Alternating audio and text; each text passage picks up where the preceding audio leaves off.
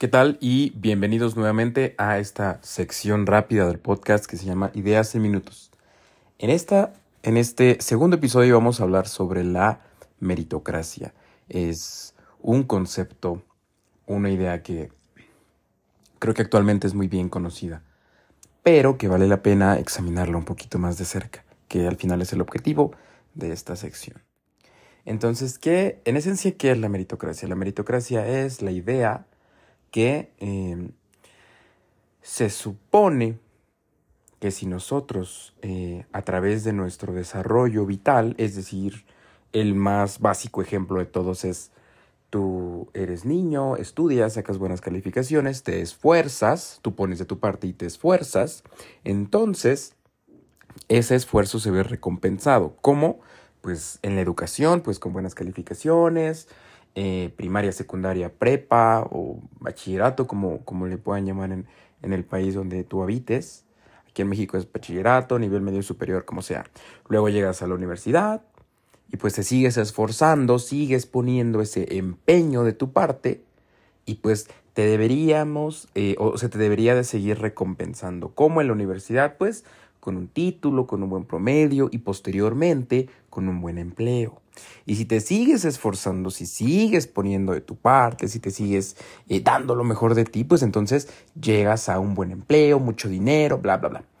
En esencia, de lo que estamos hablando es del mérito. Todo ese esfuerzo, todo ese empeño que tú pusiste, que tú hiciste, es un mérito. Tú lo hiciste, tú lo lograste. Y como tú te esforzaste, pues ahí viene la recompensa. Muy básicamente, eso describe la idea general o la idea que subyace a la meritocracia. ¿Cuál es el problema con esta idea?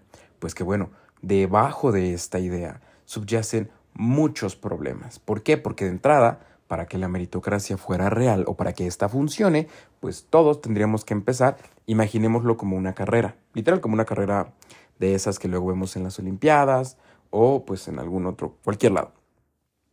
Todos tendríamos que empezar desde la misma posición.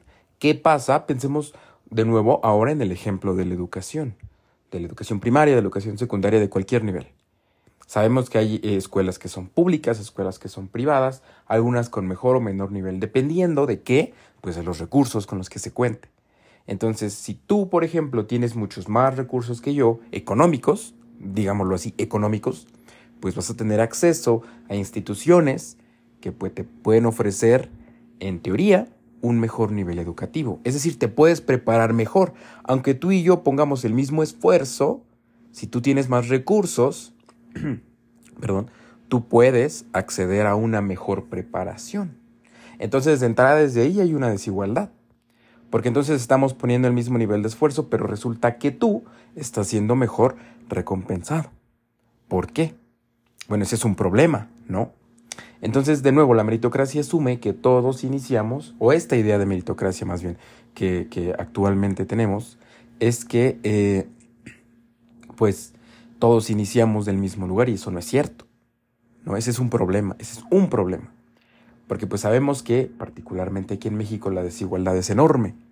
Entonces, ¿cómo es que tú puedes venir a decirme que yo me esfuerce, que yo trabaje, que yo me empeñe si al final todo eso va a ser recompensado cuando yo sé que no es cierto, cuando yo sé que hay personas, y un conjunto grande de personas allá afuera que aparentemente no hacen nada o que de plano no hacen nada, pero están siendo constantemente recompensados con las posiciones más altas en las empresas, con eh, salarios excesivamente altos, con eh, carros, con viajes y bla, bla, bla, bla, ¿no? también podemos notar que todas estas cosas son materiales, ¿no? Pero bueno, eso es algo interesante.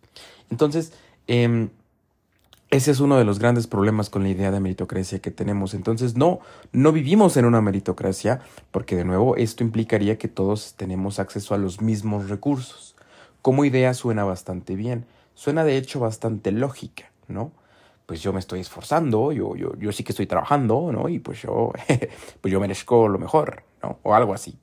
Yo merezco que se recompense todo ese esfuerzo que sí estoy haciendo. Es lo que nos dicen, es lo que debería de pasar, pero no pasa así. Es interesante que esta idea de meritocracia nos lleva muchas veces a, em, bueno, si uno, uno se la cree, yo particularmente hace pues no mucho tiempo tenía esta idea de que era una meritocracia y que yo me esforzaba. Ahora, también algo importante no esto no quiere decir que pues no podamos poner de nuestra parte, que no podamos esforzarnos, que no podamos eh, eh, realmente sí buscar lo que queremos o lo que sabemos que queremos, ¿no? Eso no es el punto, el punto es eh, lo que requiere esta idea o lo que nosotros requerimos hacer antes de caer en el mito de la meritocracia es observar dónde estamos parados, cuál es nuestro entorno y cuáles son las condiciones desde las cuales estamos empezando la carrera. La carrera esa metafórica, ¿no? Estoy a la misma posición con las personas que estoy compitiendo, estoy más atrás y si estoy más atrás, ¿por qué? ¿Cuáles son los factores que me hacen estar más atrás? ¿Son factores económicos? ¿Son factores personales? o individuales, son factores de mi sistema, de mi, de mi, de la estructura como está conformada este sistema. Es decir, yo puedo esforzarme el doble, el triple, el cuádruple, diez veces más. Pero si estoy cien veces atrás, pues ese esfuerzo por diez no me va a ayudar de mucho. ¿Cuáles son esos factores?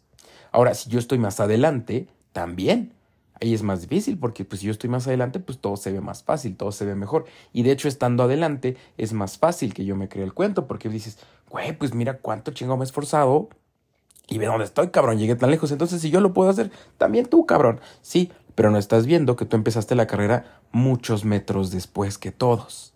Y pues obviamente estando ya adelante, no tienes que hacer el mismo esfuerzo.